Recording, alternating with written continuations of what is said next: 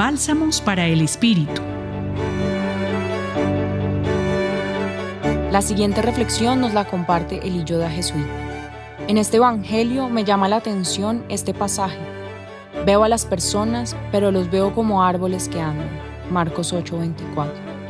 Lo curioso de este versículo es que el ciego ve a las personas, sabe que son personas, pero en su mundo son como árboles. Sus ojos ven perfectamente y puede asociar personas con los árboles, pero su corazón está ciego. Su corazón está cerrado y se niega a reconocerlos como seres humanos. Esto pasa cuando hay una ruptura en las relaciones humanas, cuando hay conflicto con una persona.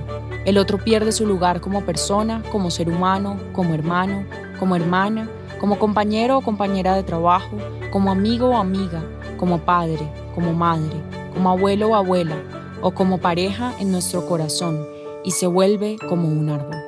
Vemos que es una persona, pero ya no como antes. Y cuando nos negamos a perdonar, nos negamos a aceptar a la otra persona como un ser humano. Cada vez que nos encerramos en el rencor, el odio, nos negamos a reconocer a la otra persona como un ser humano y lo vemos como un árbol. Por eso, podemos fácilmente hacer daño a esta persona como venganza. Como un árbol, queremos cortarlo. La medicina para curar esta ceguera es el perdón. El perdón es un don de Dios.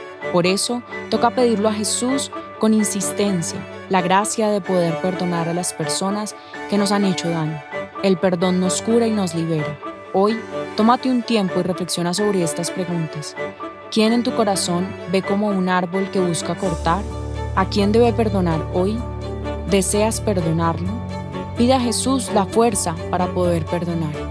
Los acompañó en la reflexión de hoy Eli Yoda, jesuita de Burkina Faso, y en la voz Laura Rodríguez Cardona del Centro Pastoral San Francisco Javier de la Pontificia Universidad Javeriana. Bálsamos para el Espíritu. Escúchalos cada día en la página web del Centro Pastoral y en javerianestereo.com.